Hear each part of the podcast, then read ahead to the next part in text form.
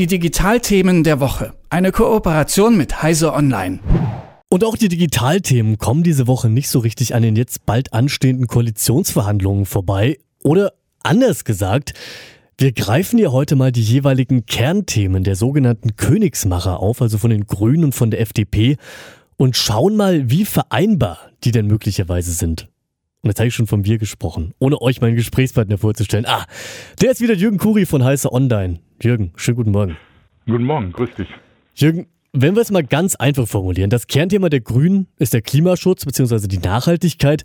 Das Kernthema der FDP ist, na jetzt schwieriger zu bestimmen, aber wenn wir mal diesen ganzen eher abstrakten Freiheitswert weglassen und hin zu konkreten Forderungen gehen, dann scheint die Digitalisierung wohl das Kernthema der FDP zu sein.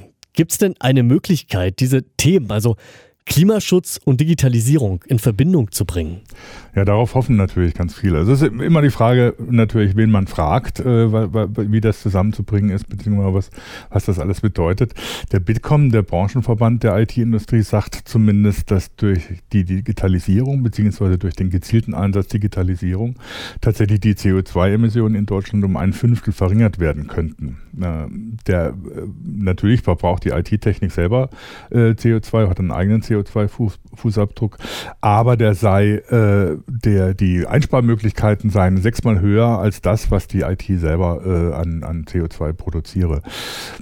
Die, solche Rechnungen sind allerdings umstritten. Äh, das ist halt immer die Frage oder so, wie man genau rechnet, wo man genau hinguckt und was man da alles zusammenbringt.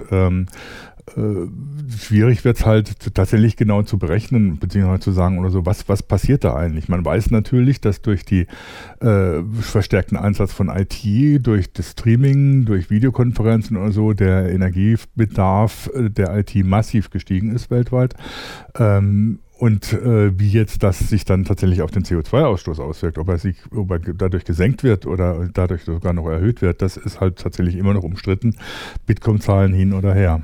Ich habe das irgendwie immer noch so im Kopf, dass eine Google-Suchanfrage so viel Energie verbraucht wie das Kochen einer Tasse Tee. Und ich habe absolut gar keine Ahnung, wo ich das mal aufgeschnappt habe. Aber Jürgen, ist das wirklich so einfach? Also gibt es messbare Zahlen, die uns ganz präzise sagen können, wie viel Energie zum Beispiel welche Leistung verbraucht oder wie viel CO2-Äquivalent, hast du jetzt angesprochen, entstehen bei einer Stunde Netflix oder so? Oder ist das nicht so einfach zu erfassen?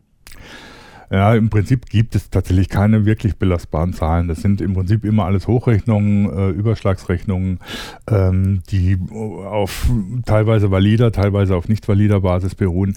Ähm, man versucht jetzt tatsächlich äh, von Forschungsinstituten aus äh, genaue Zahlen zu erheben, beziehungsweise tatsächlich äh, Messwerte zu, äh, zu, zu erheben, die dann mal aussagen, was denn ein bestimmter Dienst, zum Beispiel wenn ich mir auf Netflix einen Film zu Hause angucke, was das dann tatsächlich für ein CO2-Äquivalent äh, auslöst.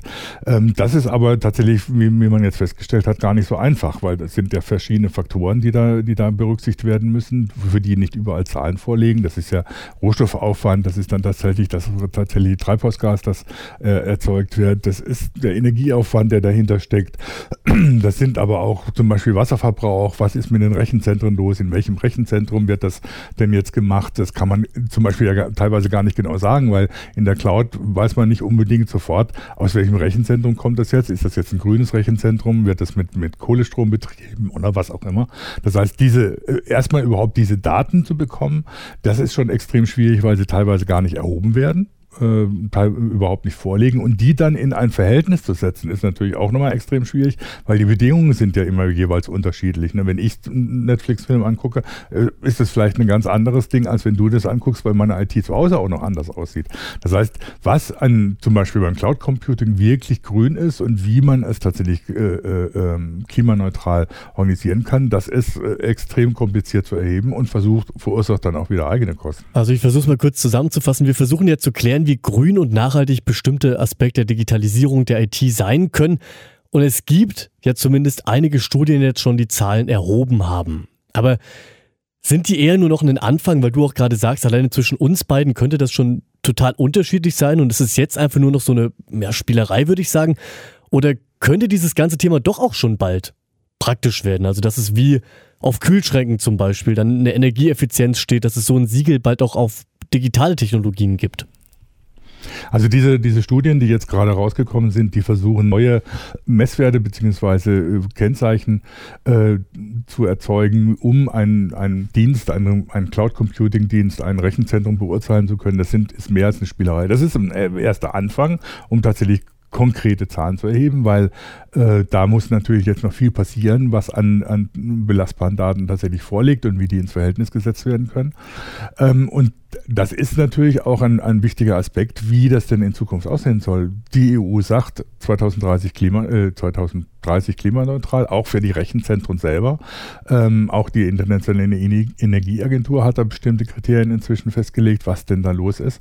Und da sind tatsächlich belastbare Zahlen und Kennziffern, wie man ein, zum Beispiel ein Rechenzentrum oder einen, einen Cloud-Dienst beurteilen kann, extrem wichtig. Und da geht es dann darum, tatsächlich, dass die IT selber ihren CO2-Fußabdruck äh, darstellt und ihn reduziert und nicht dadurch immer wieder sagt oder wie der Bitkom das in seinen Rechnungen macht, ja, wir produzieren zwar CO2, aber woanders wird dadurch viel, viel eingespart.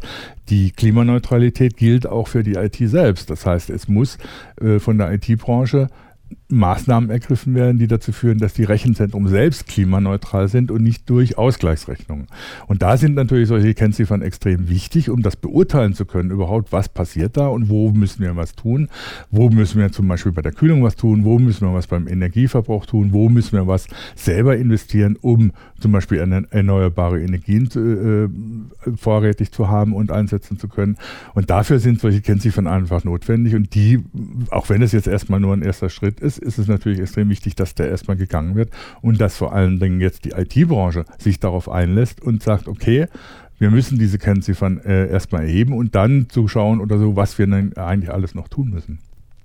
Also nochmal zusammengefasst jetzt hier zum Ende, wer ist jetzt dran, wenn es um klimafreundlichere Digitalisierung geht? Muss sich die Branche selbst erstmal reformieren oder müssen sich Unternehmen finden, die bewusst klimafreundlicher arbeiten wollen? Oder wäre da tatsächlich auch jetzt schon politischer Druck von EU, von Bundesregierung sinnvoll?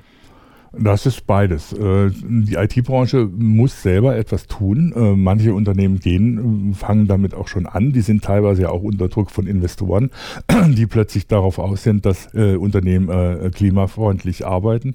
Ähm, sowohl Google zum Beispiel als auch Apple investieren selbst Geld, um ähm, klimaneutrale Energie äh, für ihre Rechenzentrum äh, vorrangig zu haben. Auf der anderen Seite ist natürlich auch Druck von der Politik notwendig, um die Branche, na, sagen wir mal, zum Jagen zu tragen, dass sie tatsächlich äh, selber guckt, welche CO2-Fußabdrücke haben ihre Techniken und wie lassen sich die reduzieren. Das sagt Jürgen Kuri zu klimafreundliche Digitalisierung. Jürgen, ich danke dir. Ich danke dir. Die Digitalthemen der Woche. Eine Kooperation mit Heise Online.